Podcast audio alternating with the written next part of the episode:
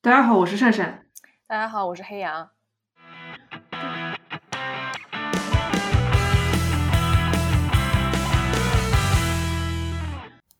Hello，大家好，我是黑羊。嗯，我们今天也是特别高兴的，请到一个呃，对我来说算是比较熟悉的豆瓣的友邻。呃，他是我在豆瓣弯儿正直小组，呃，无意间网上冲浪，在热情回复别人的帖子的时候，发现哎，有这样一个人，然后他。我是很少会 A 的人，大大家要清楚一点的。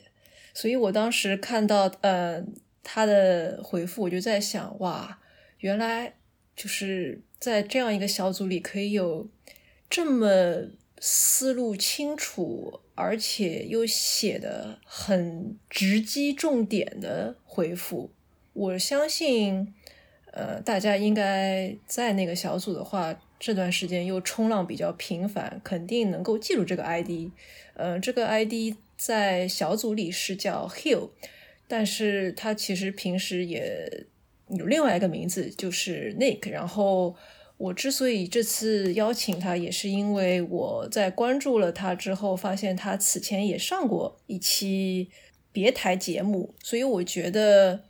呃，他应该是也可以来我们播客讲讲的吧。就很主动的 reach out 了啊！这里我要 Q 一下我们上一期播客讲的拉拉这个社交难，就是大家要多主动，这样社交就不会难了。那我就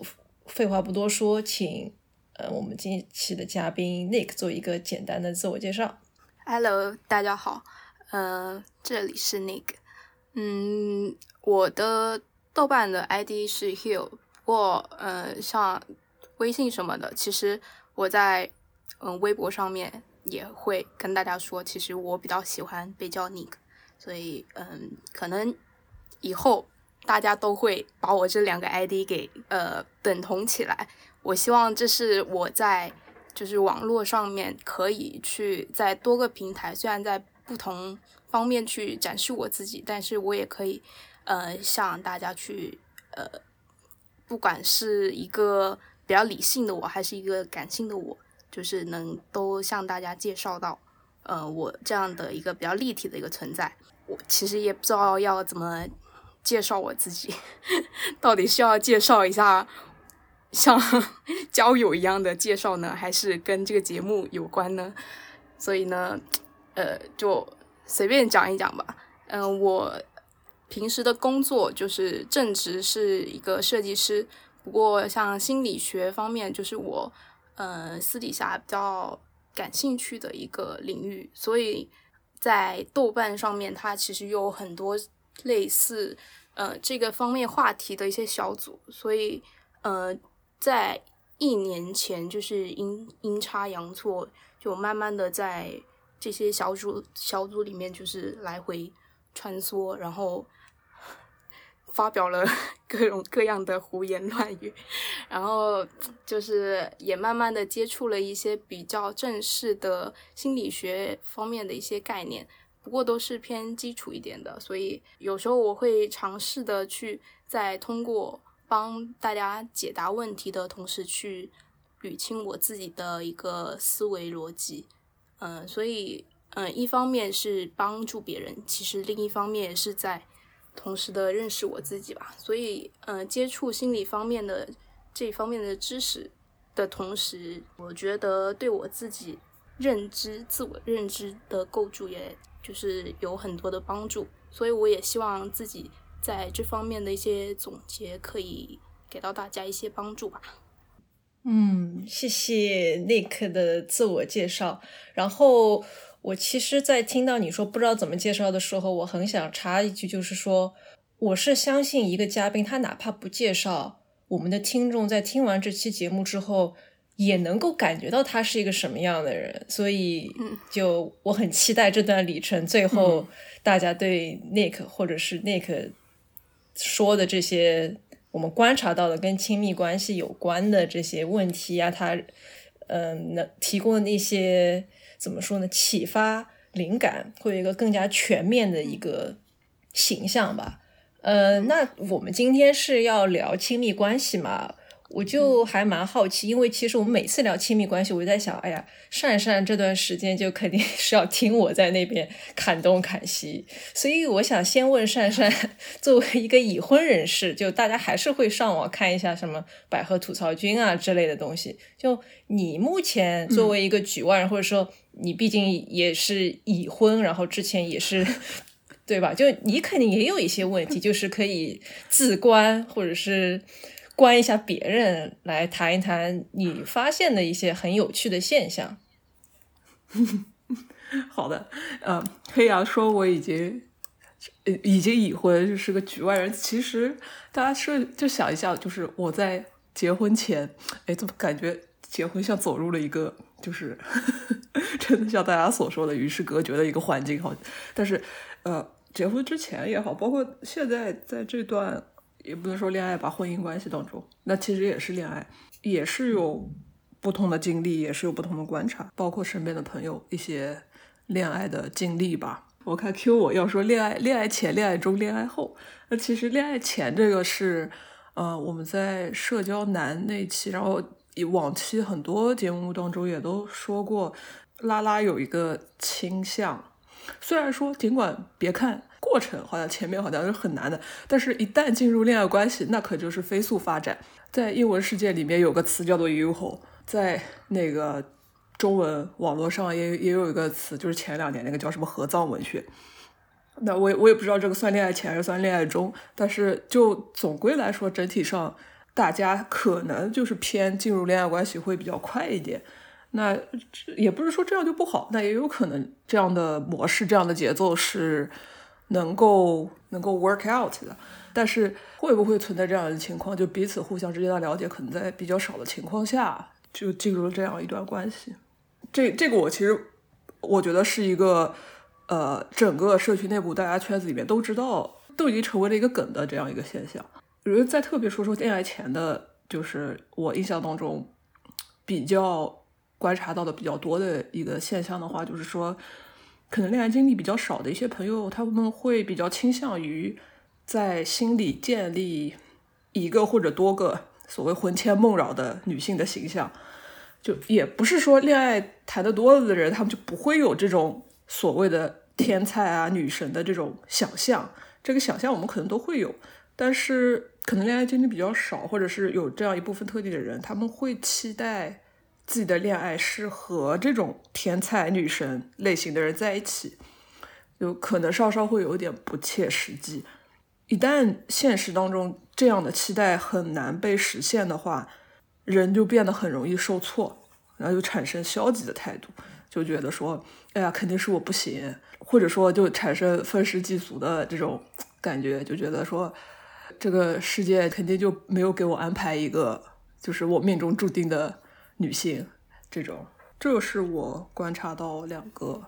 比较，我就是对我印象来说比较深刻的现象。至于恋爱中呢，就我现现在先保留一下，就是可能会有一些危险发言，那我可能后面慢慢的 穿插在就是我们的讨论当中，来来来削弱我的这个危险程度。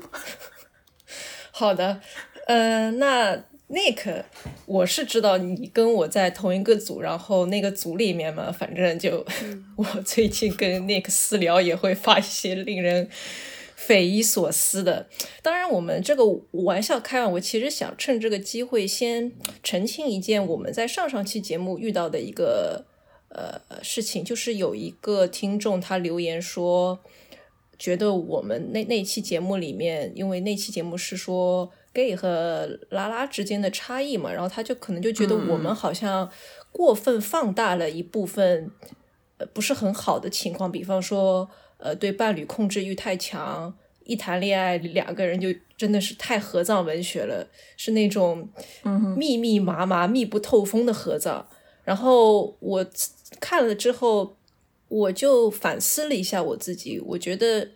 首先是我们能看到的。大部分也真的是只有抱怨，我觉得这是一个很有趣的现现象，就是可能如果真的有人，比方说在百合吐槽君或者其他地方分享大家就就是变成柠檬精或者 whatever，这件事情就过去了。但如果它形成了一个气候，比方说一旦发生了什么问题，我总归是到网上去让呃网友来开个庭，来帮我去分析。那么我们看到的就是都是这种很窒息的拉拉的亲密关系。我觉得这个是没没有办法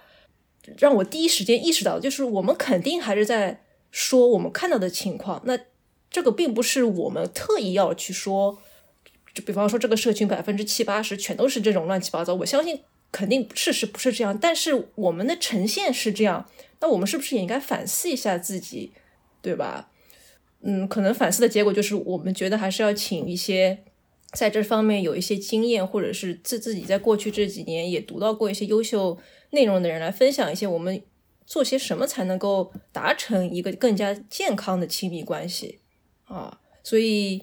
嗯。虽然澄清好了，但是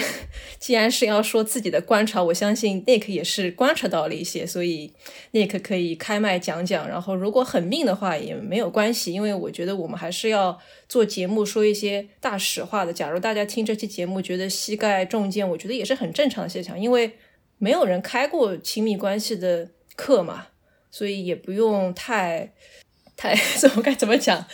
嗯。太被冒犯到，我觉得这个是好事。嗯嗯，其实刚刚就是我听珊珊在说这个，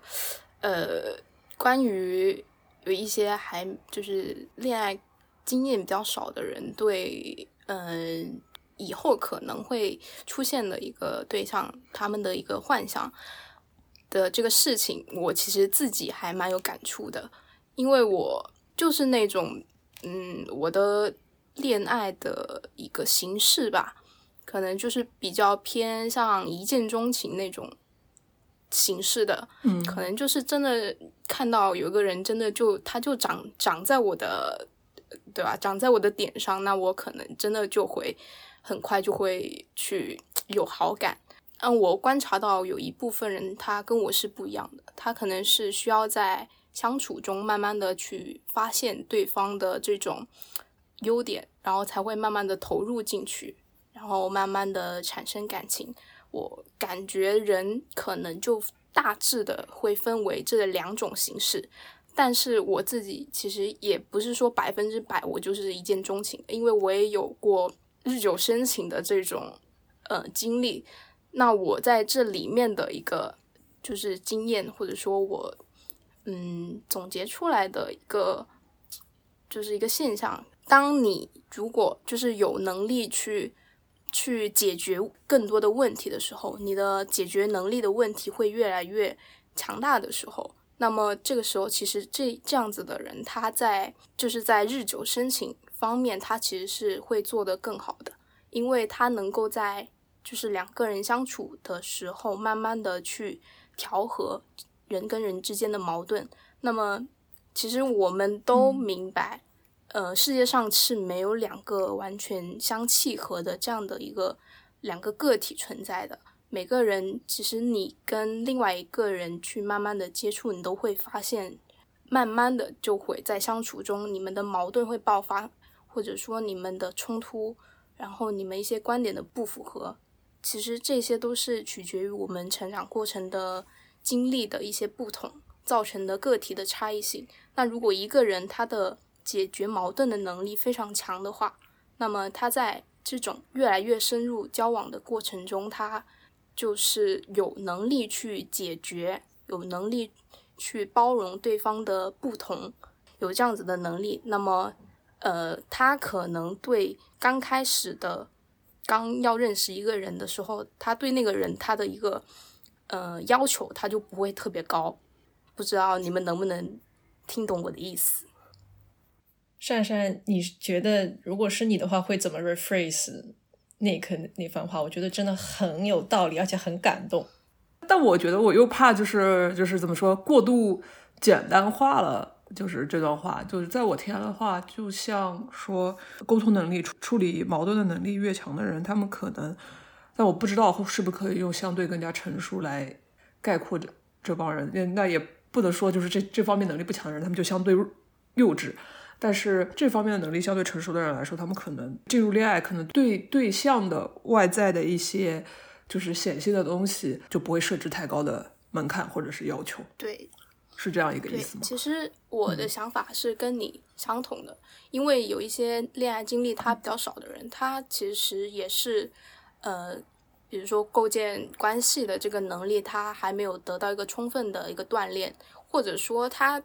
的经验少，可能就是他能力比较弱的一个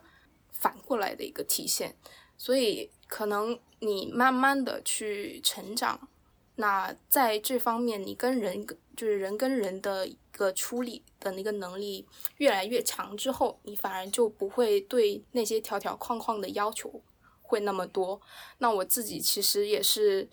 嗯，就是其实我以前也是一个很喜欢幻想的一个人，我会经常就是用我自己，如果喜欢画画，那么我可能经常就会画同一个我想象中的那个人，那个我喜欢的那个女人。但是后来就是最近这一两年，就是慢慢的去学习这种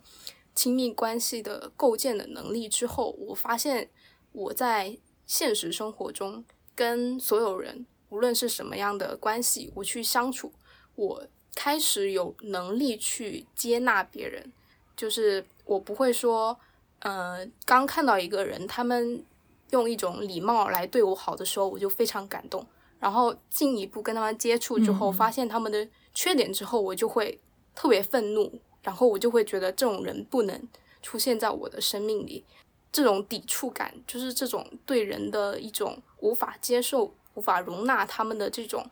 这种现象，我是慢慢的就是越来越少了，我就很容易，就是更加容易的去包容别人跟我，比如说生活上面的不同啊，或者说他们的观念跟我不同，那我学会了站在他们的角度，他们的成长成长经历去看待他们看世界的一个角度。那么我跟这些人、跟我的朋友、跟我的室友，或者跟我老板、跟我同事，他们的相处其实就会慢慢的比较融洽。那么这说明呢，我对关系的一个建立的能力其实是加强的。那随着我的能力加强，我现在对我的一个，比如说我以后可能会恋爱的对象，其实我的幻想，有一天我突然就发现我的幻想就全部都模糊掉了，这是一个很现实的，就是一个很事实的一个描述。比如说我们 睡前对吧，偶尔有时候胡思乱想，幻想一下。那我以前就是一个特别爱幻想的人，但是我现在就睡觉之前脑子里空空的，不知道就是没有一些什么有趣的事情 来让我去呃放松一下，我可能很快就会睡过去了。那我就发现这个问题，其实就是说我对我的以后的一个恋爱对象，他可能呈现的一个方式，我的包容度其实是被拓宽了。我觉得他怎么样都好，他可能有一些对吧三观跟我不一样，我觉得也 OK。我可能已经有能力去跟他，就是能有这种包容的能力，可以去理解他，但是我也不要求说我们两个人是完全同步的。那么我觉得慢慢的，我的这些有一些条条框框真的就会放开了很多。针对恋爱前条条框框太多，导致有出现恶性循环这样的诞生情况的，就是药方子。我想先说一个，就是总结大家刚才讲的，其实很简单，就是洞察和理解。我觉得，嗯，很多人他从小到大一直都是在针对外界做出反应，而没有去往自己的内内心深处看一看，或者是稍微抽离一下，看这件事情到底是怎么样一个情况。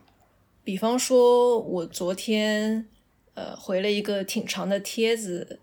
我很意外的是，我在回这个帖子的过程中，我可以去发现别人身上那些过度敏感啊，呃。过滤啊，然后可能原生家庭非常的严格导致的小心翼翼、不敢出击。因为我之前也是这样的人，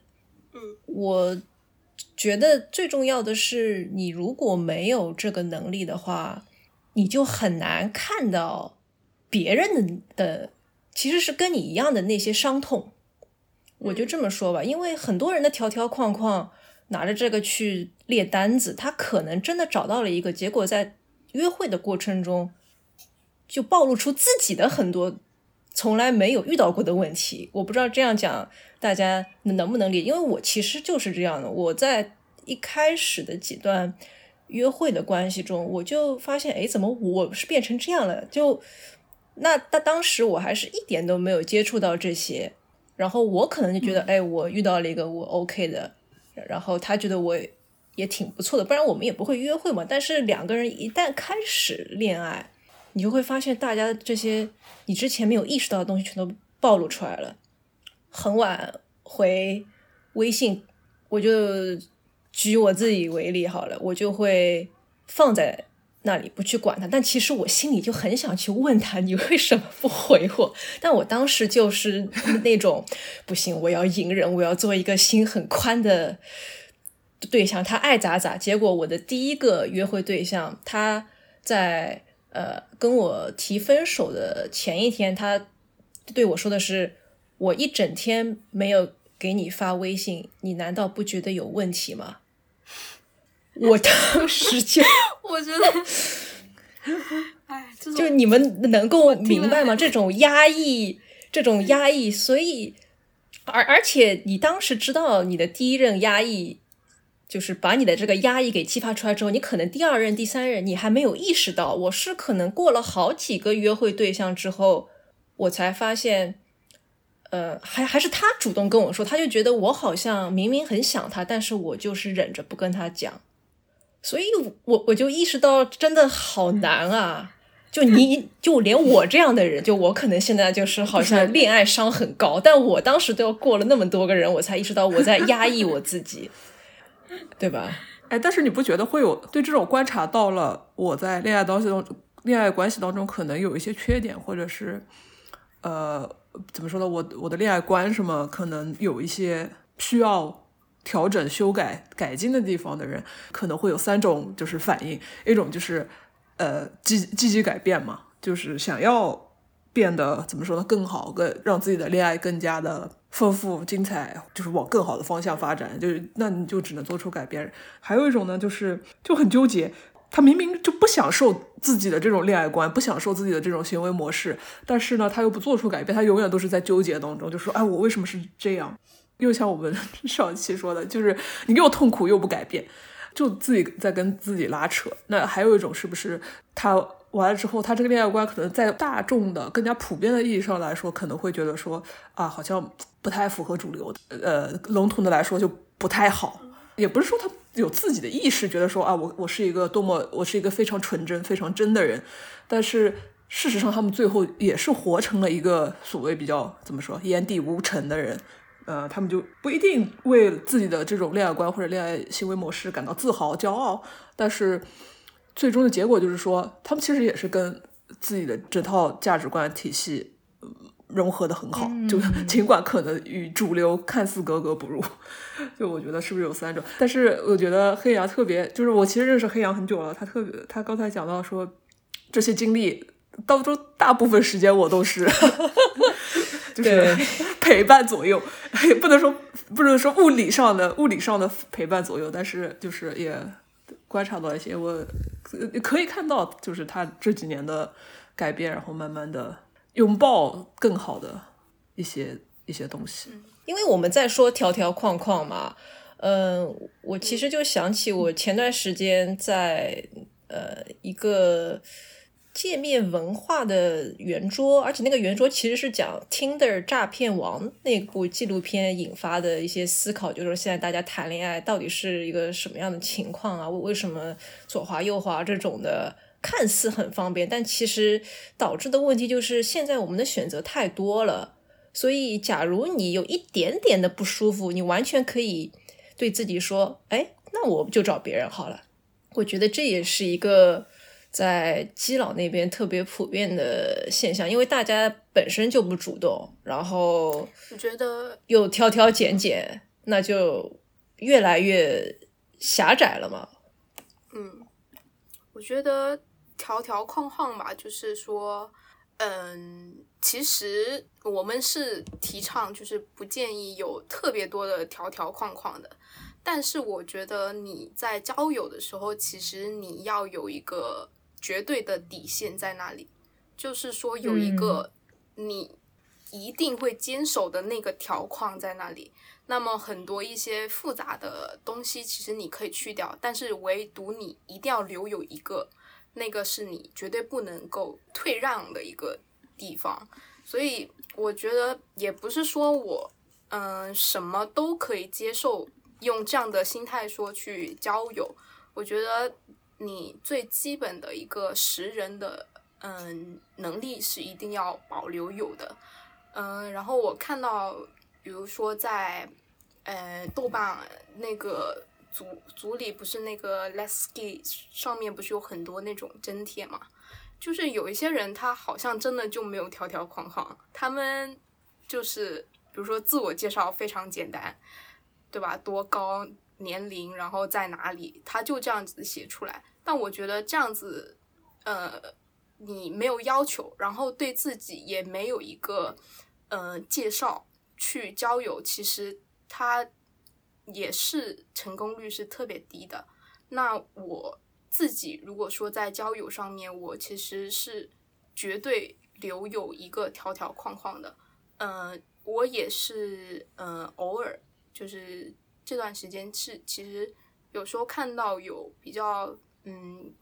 感觉适合的人，我可能就会主动跟人家聊一聊啊，然后可能会约出来见面什么之类的这种。那在跟对方交谈的这个过程中，其实我就是一直在观察，嗯，对方他讲话的一个背后，他的逻辑是什么。他说出来的一些话，他的就是体现出他的一个潜意识是什么？那这是其实是我非常注意的一个点。然后如果说你要问我有什么条条框框，那我希望我的一个对象，我的对象肯定就是一个比较独立的一个人格。其实这个就是独立的一个问题，它可以体现到很多方面的内容。所以，如果对方他的一些言论，他让我感觉到他谈恋爱可能是为了就是有个人去陪伴他，或者说有一个人能够给他提供价值的话，我可能就会在心里默默的 pass 掉这样的人。所以，我觉得，呃，每个人他一定要去找到自己的那个底线，就是，呃，比如说有些人说我一定不能接受有。暴力倾向的人，这种是一定的，对吧？那对方如果在肢体上或在言语上，在跟你前期比如约会或者说在聊天的时候，已经有这样子的苗头，就是很小很小的苗头，也一定要就是及时的把它掐掉。所以我觉得不要有条条框框，但是你一定要有底线，这样子也是为了保护自己。然后也是为了让你，呃，更好的去找到一个合适你的人。哎，我其实是想在条条框框这边再举一个自己的例子啊。我今年年初的时候跟一个豆瓣的网友面基，然后他问我你有什么 deal breaker，就是无法触碰的底线，我就跟他说，呃，不要迟到啊。然后因为我是影迷，所以我希望他。就不要平射做这些特别没有观影素质的事情。然后他突然间就说：“那如果你是先喜欢上了这个人，然后有一天发现他经常迟到，或者是突然间跟你在看电影的时候掏出手机拍了荧幕，那怎么办？”我就被他说的有点懵了。然后我有意思的是，嗯，我其实呃最后一个约会对象，就就我到目目目前我最后一个约会。对象他是一个每次跟我出去都会迟到的人，但我很喜欢他，你知道吗？这就是一个 很有意思的点。我如果在互联网上，或者说我刚开始跟一个人接触，假如有这几个我是前面说的 deal breaker 出现，我肯定就在心里就对这个人打打个叉叉。但是我在跟我最后一个约会对象在一起的时候，我发现他的这个人本身，我看到的是一个完整的他，然后他看到的也是一个完整的我，所以他其实经常跟我出去迟到，我是可以接受的。所以我觉得在条条框框这件事情上面，我要把我们前面说的这些都总结一下，其实就是你得知道什么东西对一个亲密关系来说是真正重要的，那你就不会拿别的一些浮在表面的东西去遮盖那些真正重要的东西。比方说，你非要一个什么一比七几，然后零点几几这种很很浮夸的什么头发长短，我觉得这个。就是你把这个东西说的太重要太重要，当然我知道有些人是就可能目前为止就是对这种类型产生性欲或者 whatever，但是你你你得得有其他的东西在后面支撑你，而不是全都是很浮的那些条条框框，那这样就很容易你的确跟这个人在一起了，对吧？OK，但是你们在一起之后发现哇，他是一个会 PUA 你的，会。对你做一些煤气灯操纵，会希望你就跟他在一起，不让你跟其他基友接触的，他会把你孤立的。那其实这些全都是一个不健康的、有毒的亲密关系的信号。那你跟这个什么一米七几的人在一起的意义是什么呢？我觉得大家应该好好想一想这件事情。嗯，条条框框这个东西，他你应该是对他他自己这个人本身他的人格的一个要求。而不是他行为的一个要求，或者说他外表、他长相的一个要求。就比如说我第一任，他就是我对他就是一见钟情，他就是长在我的点上。但后面就是 就是慢慢的去接触，嗯，会发现他是一个没有办法去处理问题的人，他甚至有点回避的问题，甚至他他比我大很多，但是。很多他对自己的感情的一个理解，或者说他自己是搞不清楚的，他可能甚至是被我半推半就才跟我在一起的那种感觉。所以我觉得，呃，就是性唤起挺重要的，就是对方的长相，我觉得你肯定是。对对方的呃外表是有一定感觉的，你才会可能跟他进一步接触。但是另一方面，你的条条框框要放在他的人格、他的一些能力方面去考虑，而不是说他呃他是对吧？什么什么头发，然后零点几，他怎么怎么样，然后呃他学历怎么样？我觉得这些都确实就是说比较浮一点的。就是我们要去看到一个人他的表象背后的一个逻辑，他整个人的一个呃人格是怎么样的，他的一个能力，就是人处在一个什么样的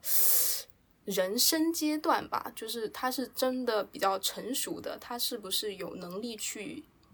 呃构建这个亲密关系的？我觉得这是非常重要的。嗯，哎，我听明白了，就是说谈恋爱嘛，不外乎就是皮囊的碰撞跟灵魂的碰撞。当当然了，就是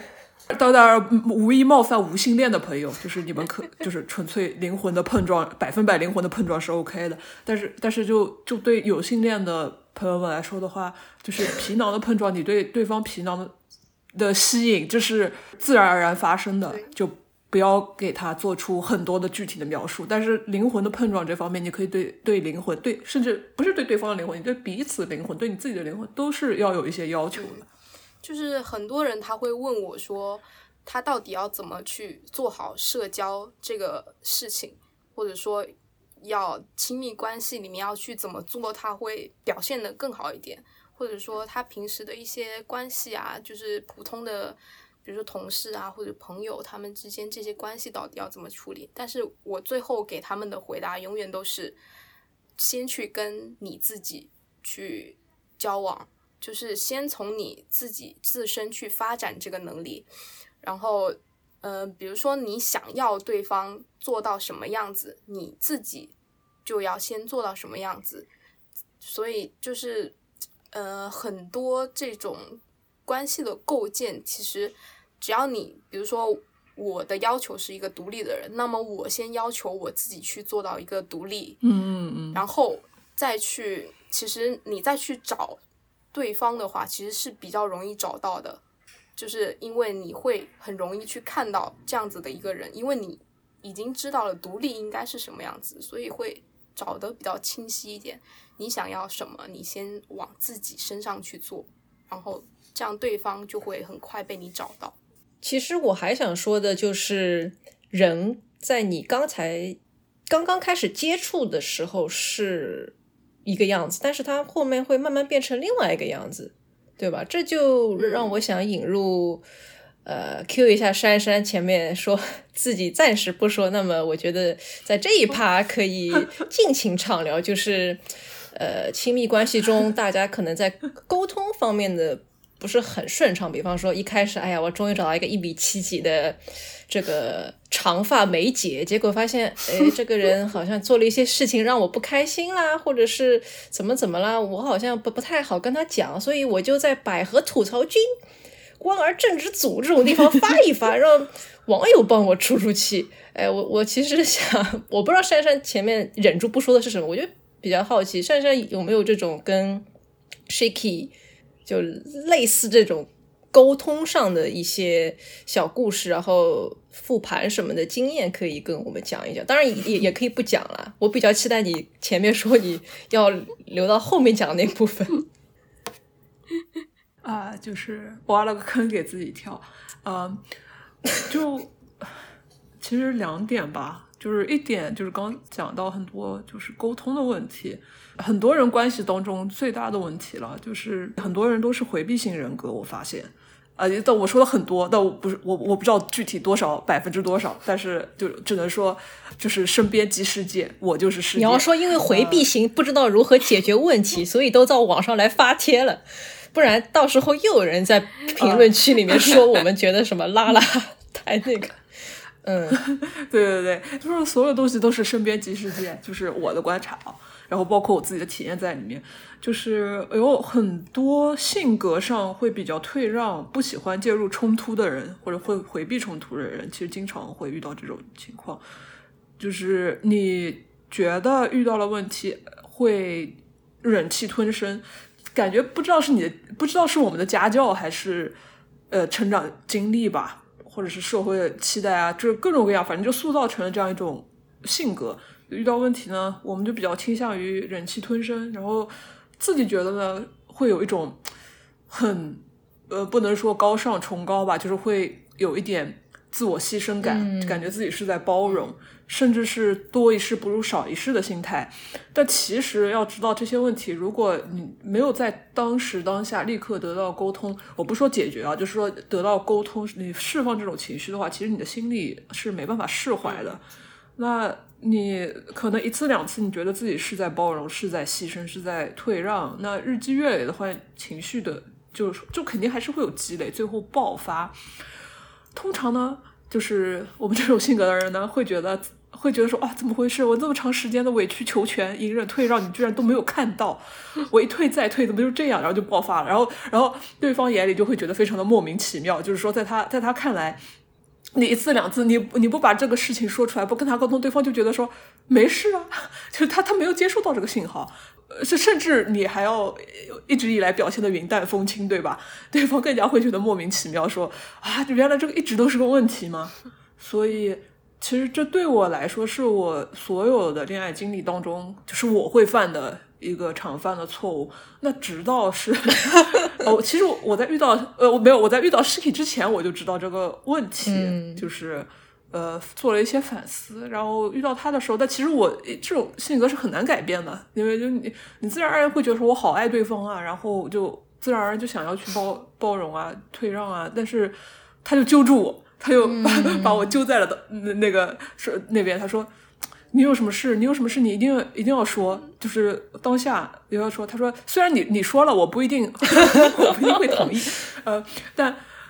但是但是就是他会知道，嗯，就是我的底线或者是哪些地方是让我不舒服的。当然当然了，就就要就就要讲到第二件事情，就是有的时候呢，沟通并不一定会解决问题，对吧？就对，但起码对方会知道。嗯嗯。那会存不会不会存在那种，就是说沟通了之后问题还是问题，就没有得到解决，也是有可能的。那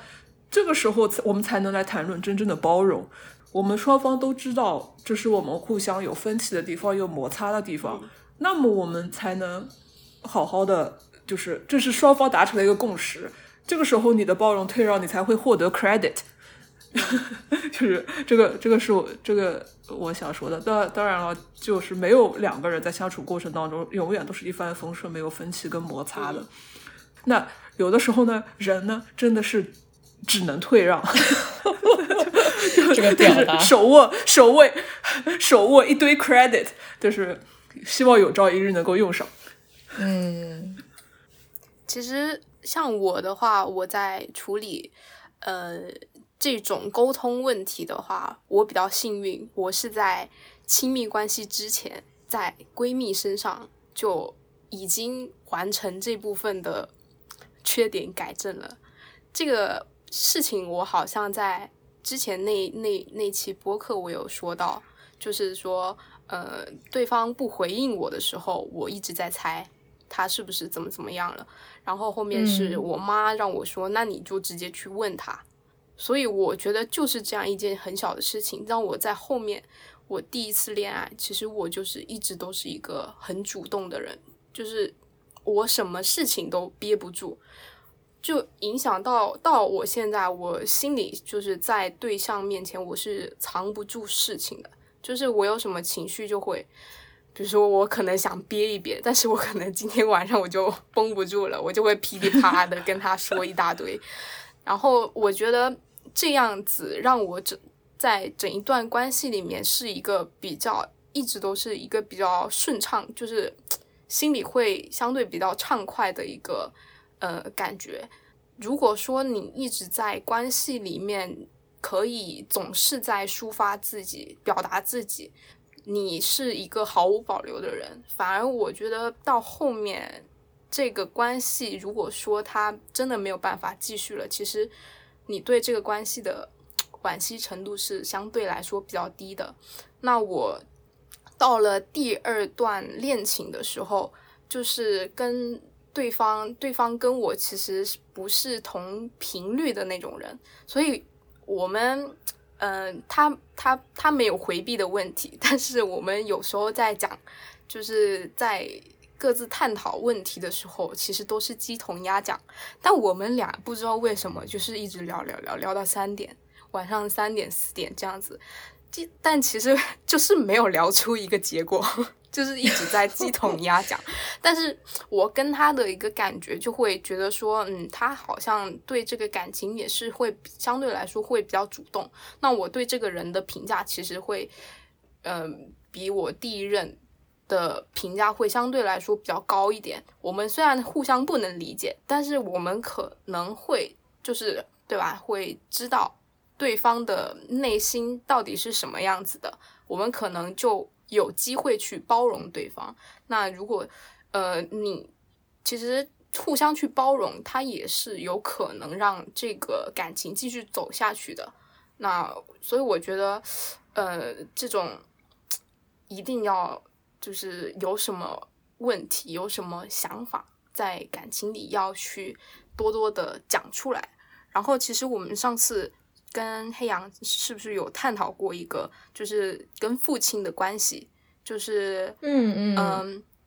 其实，在心理学上面说的就是说，嗯，一个小孩出生，他可能会相对就传统家庭里面，我们是母亲喂养的、哺乳，然后他照顾我们，我们情绪怎么样都是他来安抚。那么父亲这样的一个形象呢，反而就会变成了一个。夺走我们母爱的一个形象，所以父亲他更像是我们的敌人，可能在心理学上面是这么想的啊。所以如果你的原生家庭里面跟父亲的关系就是比较好的话，那你可能在处理冲突或者说处理敌人这样子的一个关系里面，你的能力会相对来说会比较强一点。那我后面也是自我觉察到这一部分。可能呃之前有一段时间我是比较回避的，但是我为什么就因为我妈让我去直接去跟我闺蜜就说清楚话这件小事情，我就能把这个方面的缺点一下子就扭转过来。我觉得也是跟我小时候跟父亲的关系有是是是有一个联系的。那我小时候跟我爸爸的关系会就比较好，他是一个很疼我的这样的一个形象，所以可能在后面长大，我就养成了这样的一个习惯，我比较脸皮比较厚，或者我比较不怕被人嘲笑，或者说我比较输得起。那我我在亲密关系或者说在人跟人之间人际关系里面，我可能就会比较敢于去呃放下面子，因为有些人他会觉得。呃，是不是我先去表达我的就是不开心或者什么样？我好像在这个感情里面就是输了，我好像是认真了我就输了，对吧？这种感觉。那我我呢，可能是那种就是那种比较嗯，不会去去想这么多的。我就觉得我有什么不开心的，我一定要让对方知道。所以我在面对这种冲突或者说矛盾上面，可能也会显得比较勇敢。那么我觉得，呃，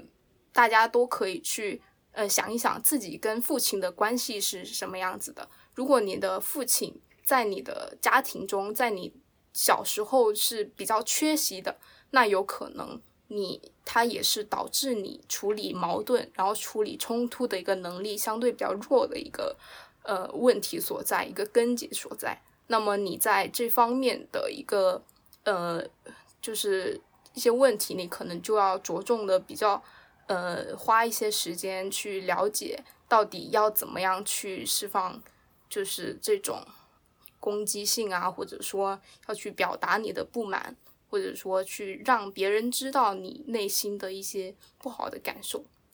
哎，我要在接下来的部分疯狂引用一本，我相信很多人读了会感觉膝盖狂中箭的书。这本书呢，它暂时还没有简体中文版，它的台湾译呃繁繁体中文译名叫《你不爽为什么不明说？腹黑、酸言、摆烂、好人面具下的被动式攻击》。我那天读了这本书呢，我就直接翻到。他后面那一章就是专门讲你为什么会成为被动攻击型人的呃帮凶。这一章的开头就举了一个其实是非常痛苦的异性恋关系的例子，就是讲这个女性是怎么一而再再而三的把自己的需求给放在她的伴侣的需求后面，结果最后还是要去打离婚官司什么的。然后我就在后面那个你要。知道你如果有这些信号，你就是他的帮凶那一面，就屡屡感觉到自己，哎呀，怎么就特别想对这个作者跪下？他先是说，你是不是把对方的需求看得比自己的需求重要？然后我其实前段时间看了一个呃 Netflix 上的剧，一个。讲拉拉关系的，他的第二季其实也是类似的。我还当时很感慨说：“哎呀，我也想像他的女朋友这样，就是做一个很好的 giver，或者是我做这个给予者的时候，我的伴侣也是一个 giver。”但我看读到这里，我就觉得不对啊，这其实是我不应该总是替别人来善后，我应该指出他的。一些问题，或者是说，我不应该总是像一个妈妈型的人格在这段关系里面。就 我会觉得，我暂时还没有因为妈妈型人格在亲密关系里面，就是爱情的亲密关系里面受到什么障碍。但是我很明显的，就这几年我也反复在跟珊珊说，我我想摆脱一些好人包袱，因为我是察觉到了，我有有的时候很积极主动的去回一些人，然后我就觉得我为什么要。就是把人家当个小孩呢，他大家其实都是成年人了，我不应该替别人去操很多心，嗯，你明白我的意思吗？还有一个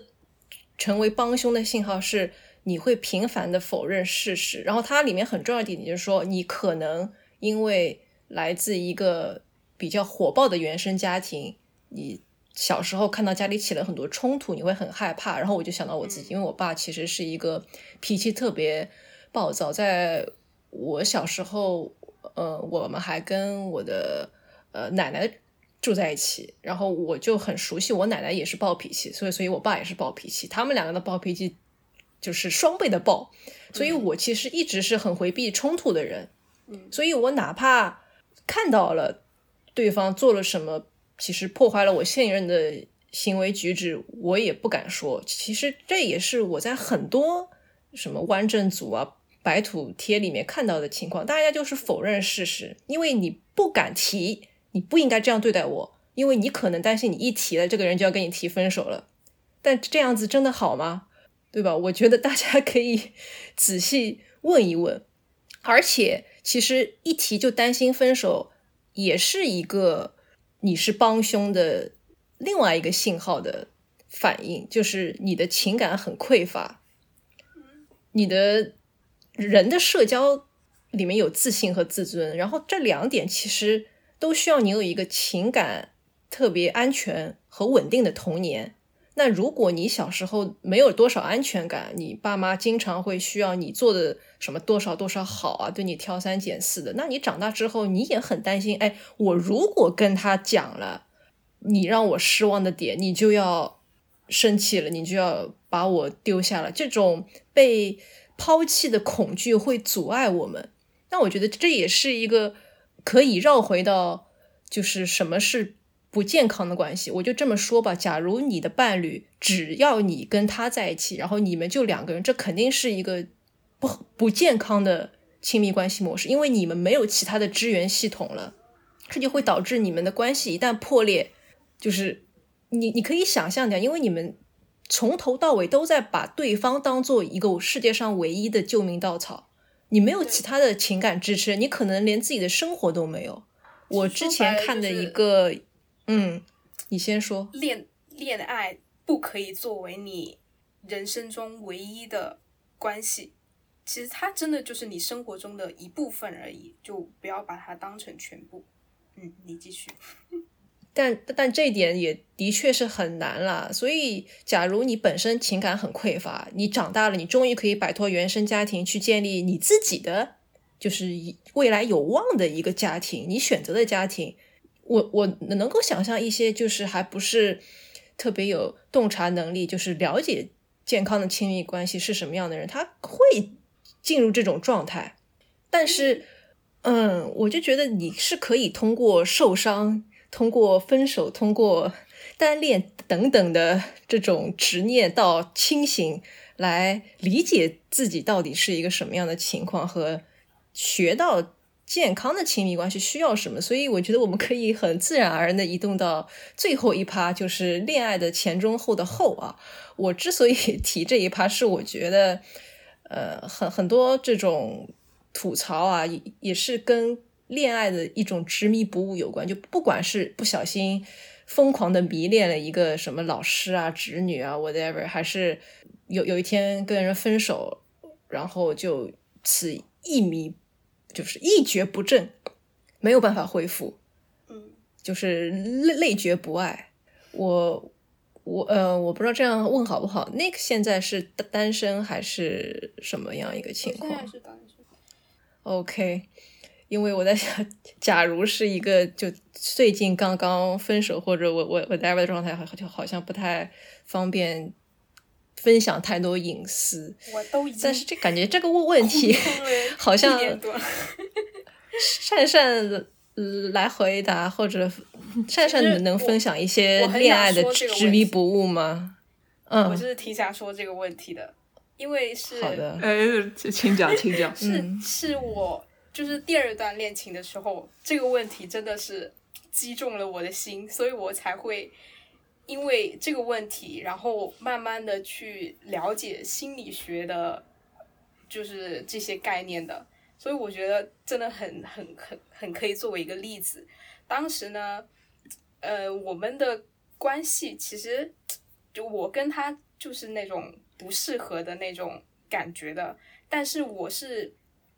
呃。其实我恋爱的呃经历也不多，所以那个时候其实我的状态就是被某一些他身上可以给我的一些好处，比如说，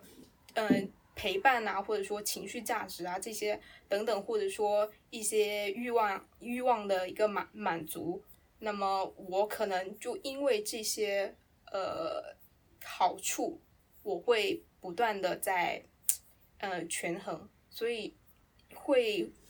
慢慢的去忽略，就甚至是非常想要去扔掉那些其实他们是非常。重点的问题，然后想要跟他继续发展下去，但其实我们的关系就是不太健康的，就是不合适的这样的一个，所以后面就分手了。分手之后，呃，他的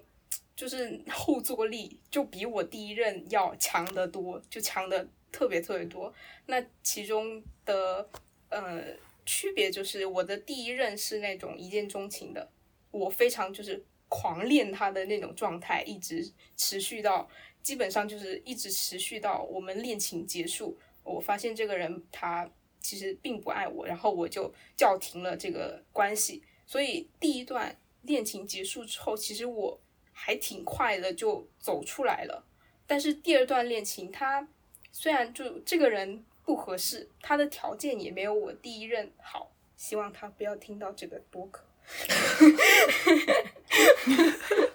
然后他条件没有第一任那么好，就是一些客观条件啊，他也没有第一任那么好。但是他就是我们分手之后就一直让我耿耿于怀，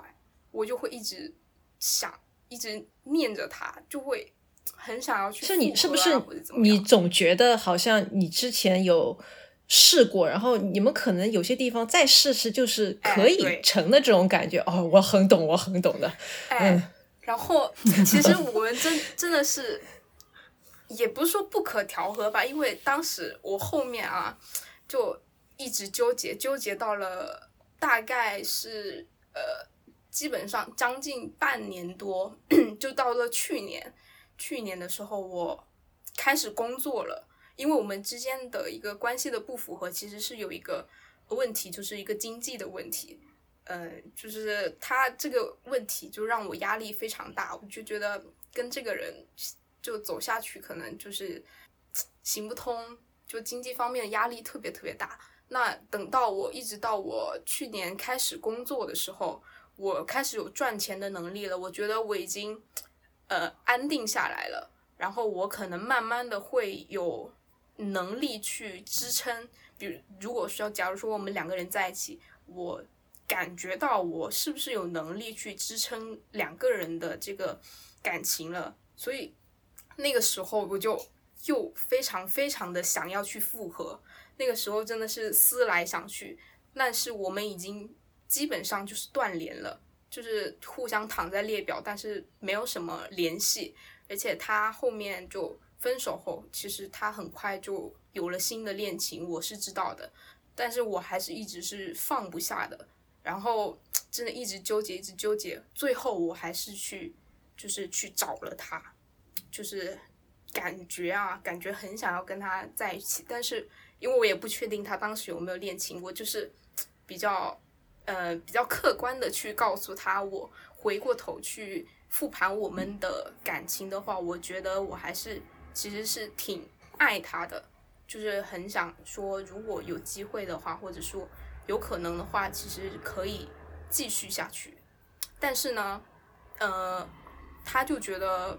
不行了，他他后面还是拒绝了我。那最后这一次谈话之后，就很神奇的，我完全就放下了对他的一个念想。那这个其实这里面也有一个。呃，心理上面就是心理学里面的一个概念，就是蔡格尼克效应。就是说，你在这段恋情里面，如果说你没有全身心的去投入，因为我对这个人，他我呃，我对我第二任的一个感情，其实一开始是没有那么强烈的，一直都是因为某一些条件，然后在支撑我们的恋情，所以我可能在对待他的时候是有所保留的。所以到后面恋情结束之后，我的内心、我的潜意识其实是总是在责备自己，说当时如果说我是不是换另外一种做法，我可能这段恋情就会变好，或者怎么样，他会不会就会更爱我？我就会其实是人是有这样的一个潜意识的，就蔡格尼尼尼克效应的一个呃一个原理，就是说，如果说你对这件事情感觉到他还没有做好，其实我们内心就会耿耿于怀。比如说我早上忘记出门，其实呃我忘记拿钥匙了，那我出门我就会一直觉得我是不是忘了一些什么？其实这个就是这个效应的一个一个。表表现，那么其实他在恋情里面也是有这样的一个表现的。如果说你在这段恋情里面不够投入，或者说你本来就是会以为自己可以做好，但最后没有做好，导致这段恋情就是没有一个好的一个结果，或者一个比较你自己内心比较满意的结果的话，那你肯定就会对这个恋情比较耿耿于怀。所以，呃，我觉得。如果说你对这个恋情就是一直放不下的话，可以要从心理上面去真正的去告别，去跟对方告别也好，跟自己告别也好，你一定要让自己知道，就是当初你那么做就那么做了，就让它过去。你要把自己的机会，或者说你要容许自己去犯错、出错，去。嗯，真的就是说，你完全是可以去有一段不完美的恋情的。那么，如果说下一段恋情，你可以以此来激励自己做得更好一点就可以了。所以，不要去用一种觉得说，如果当初我做的怎么样，我换一个方式，是不是我们就会变好？就其实不要有这样的心理。嗯。哎，我其实想说的就就很简单的是，我们在上一期社交的时候也提到，就不要把自己太当回事，也不要把对方太当回事。我觉得在面对什么单单恋啊、被甩啊这种很痛苦的失恋情节的时候，可以这样想：嗯，任何一段关系都应该是彼此珍视、关爱的。那假如对方不爱你，你就不要。去想象他爱你的这个结果，你要接受，就其实还是跟我们前面说，就是 呃被动攻击的帮凶一样，你不要逃避这个现实，或者说你只要看到这个事实，你不要把你的价值判断放在这个事实上就可以了。对我可能这一点强调的还不够多，就是你就看到这个事实，OK，分手了，你就不要给他上太多价值判断，比方说，哎呀，这个证明我怎么怎么样，或者是证明他怎么怎么样。你就看到分手就可以了。这里就是一个自我价值的一个概念在，因为有些人他自我价值感会相对来说比较低，他觉得我做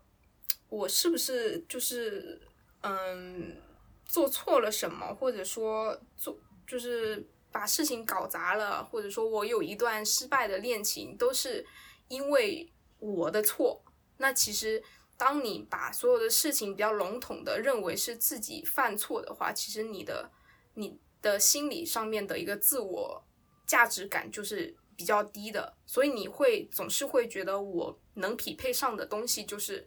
比较差的。我我有时候会觉得说，一个对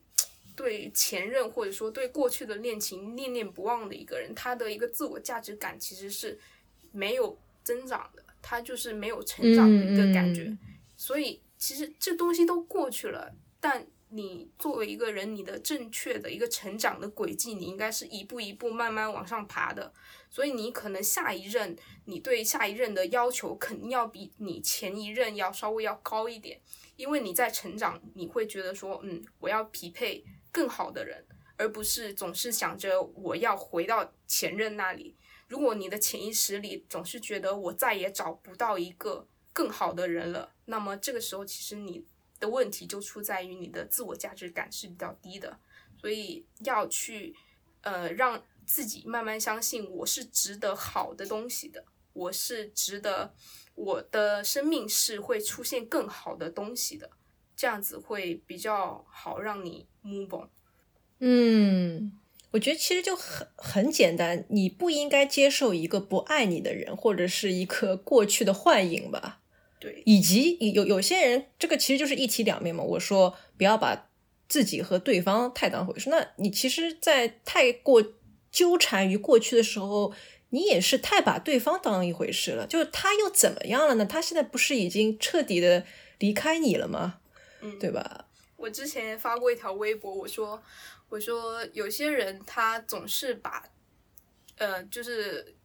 改正的机会留给对方，留给前任，总觉得我是不是再给他一个机会，他就会重新爱我，或者他就会变好。那我觉得你为什么不把这个机会留给你自己呢？你为什么不觉得说我做能做得更好，然后去匹配另一个更好的人？所以要把机会留给你自己，对对对不要把机会留给对方了。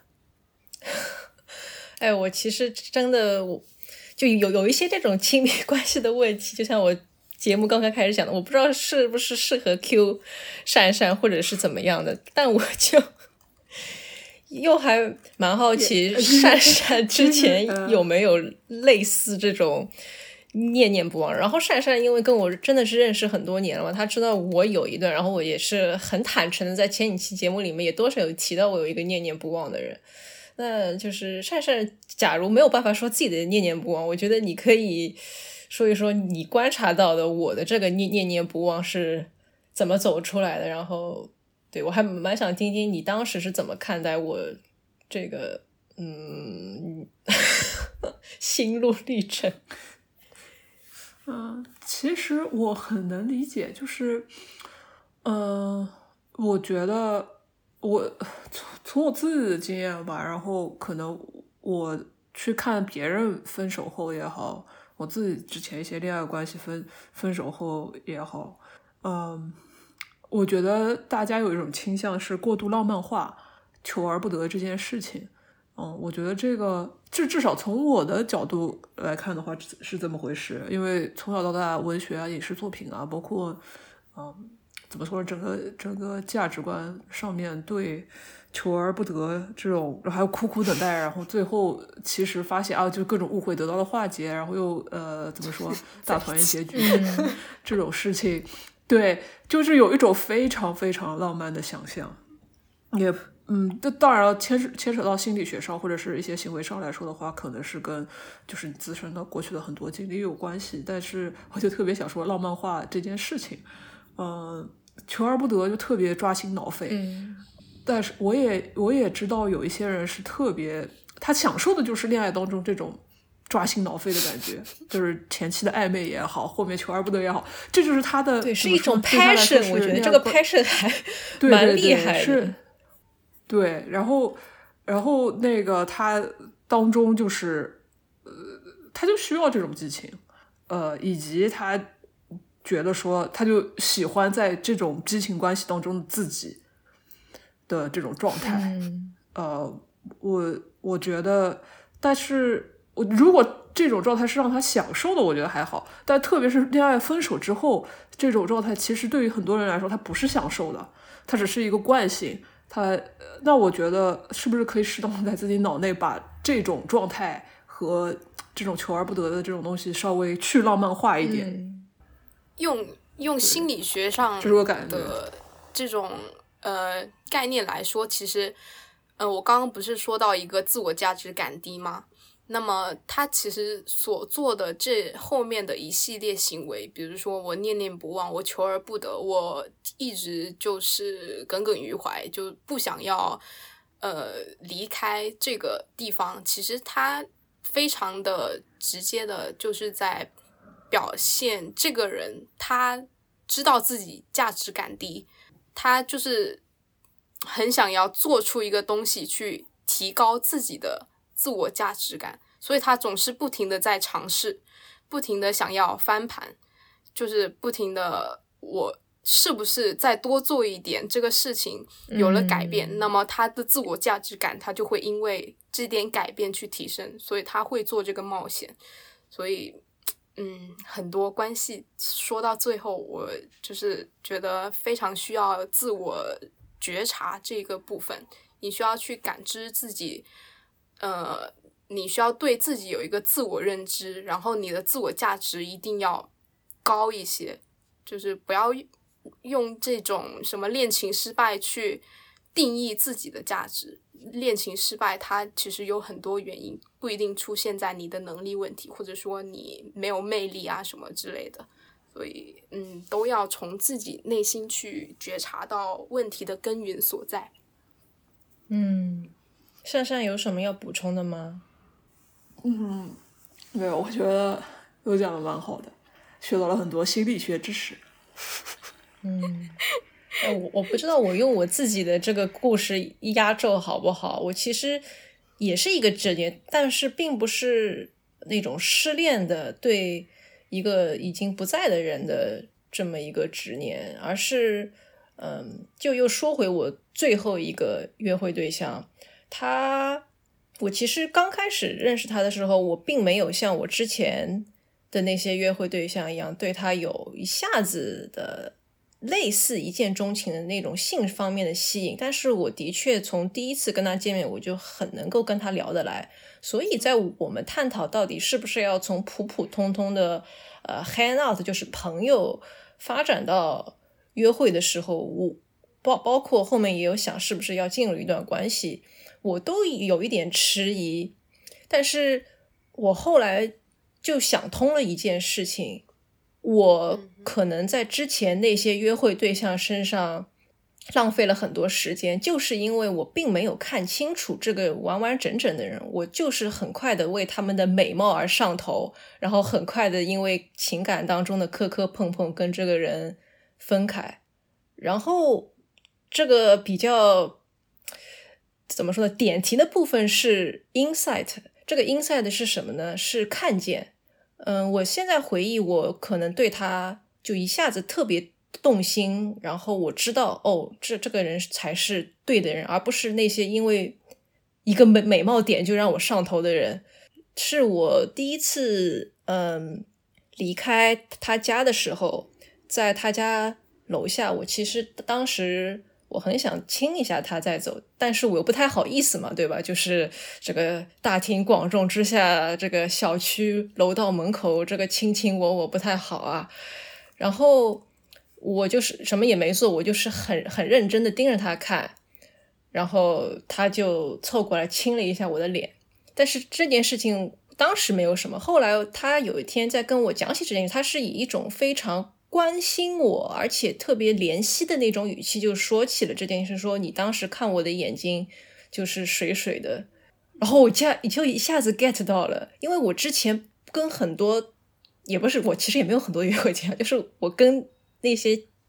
前约会对象们在一起的时候，有一些恶劣的，他可能会觉得我那种很认真、很深情的表情是我就是面无表情，就是一种很负面的心态 去接接收我这个深情的信号。但是这个人就看到了我的这一点，我觉得就是所谓的洞察就是这么一回事嘛，就是你。get 到了那个信号，你也正确的解读了这个人的信号，并且你发出了这个信号，就是能够收到的最好的回应。嗯嗯，其实我觉得这个里面，他确实要说到恋爱或者说构建亲密关系，它确实是一种能力，他不是说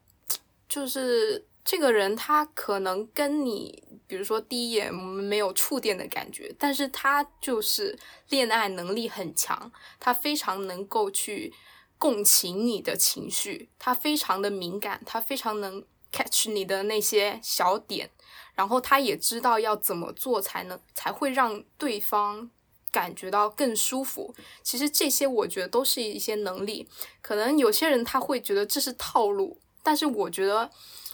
这一个人，他如果真的是处理就是亲密关系的能力很好的话，他其实是会让人觉得他就是不会给你一种套路的感觉，他是一种，因为他知道怎么去跟自己处理，这样的人他肯定是比较成熟的，所以他。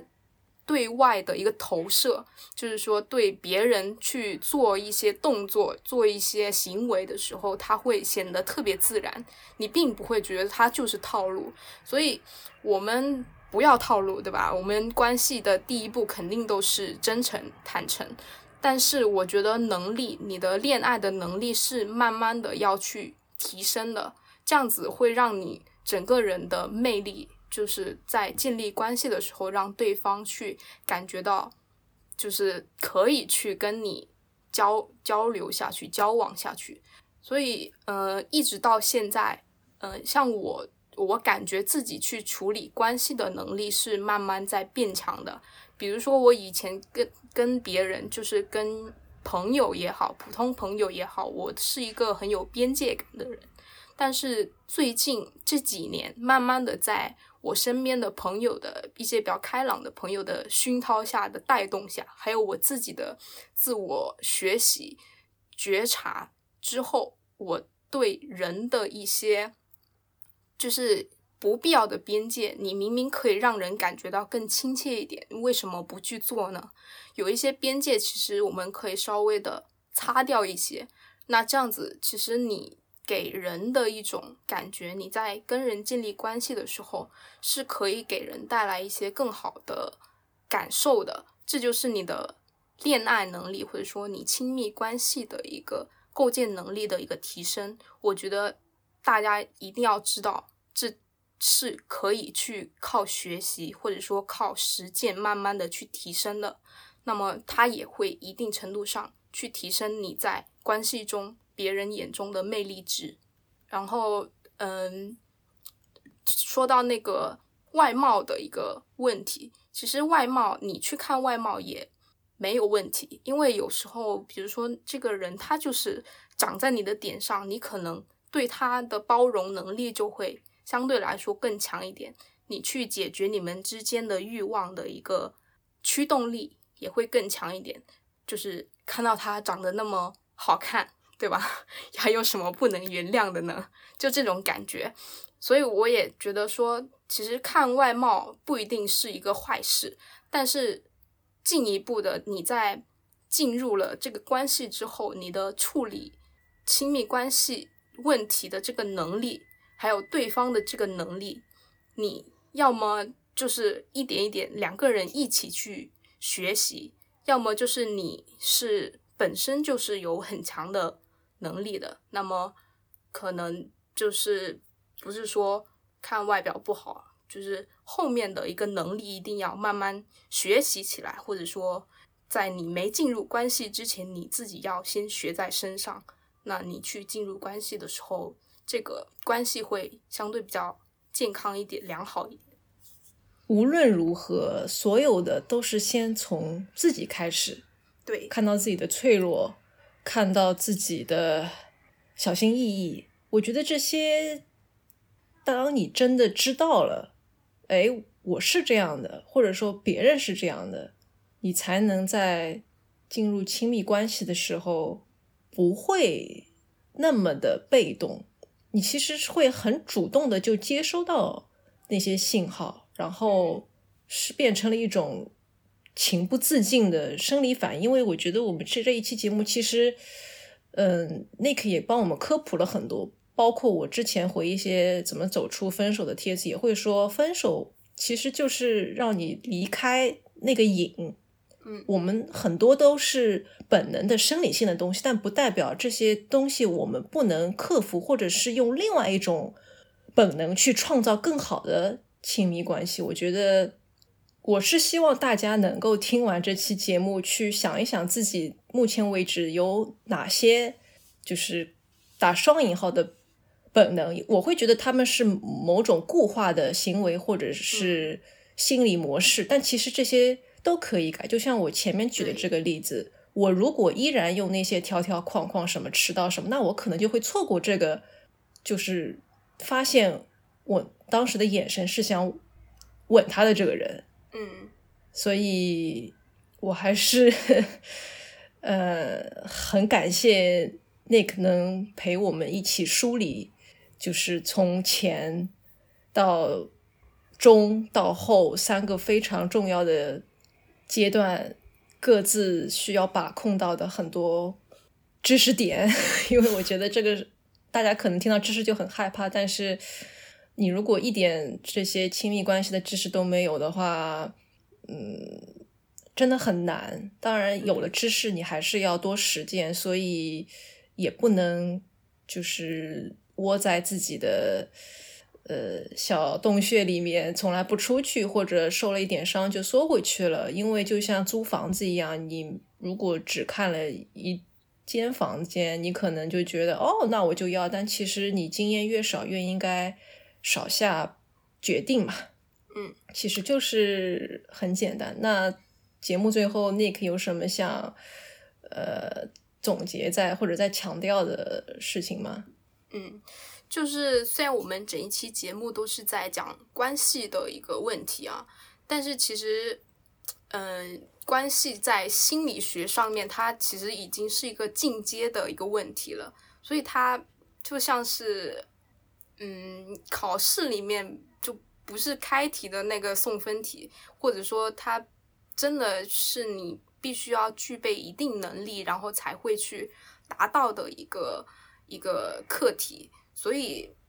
嗯，虽然我们讲了这么多的关系，我之前也跟黑羊说，我自己，呃，在我自己的认知里面，我自己的课题，我一个人的课题，其实是我最看重的，所以。不管是，嗯，就是大家如果说想要建立亲密关系，或者说平时的一些普通关系也好，朋友关系也好，你们如果在这方面就各个方面有一些困扰的话，我的建议都是先从你自己身上，你先去向内去自我察觉，然后去观察、去感知自己的一些问题。或者说你的需求，从你身上去找到突破点，等到你自己的整一个人，他相对来说是比较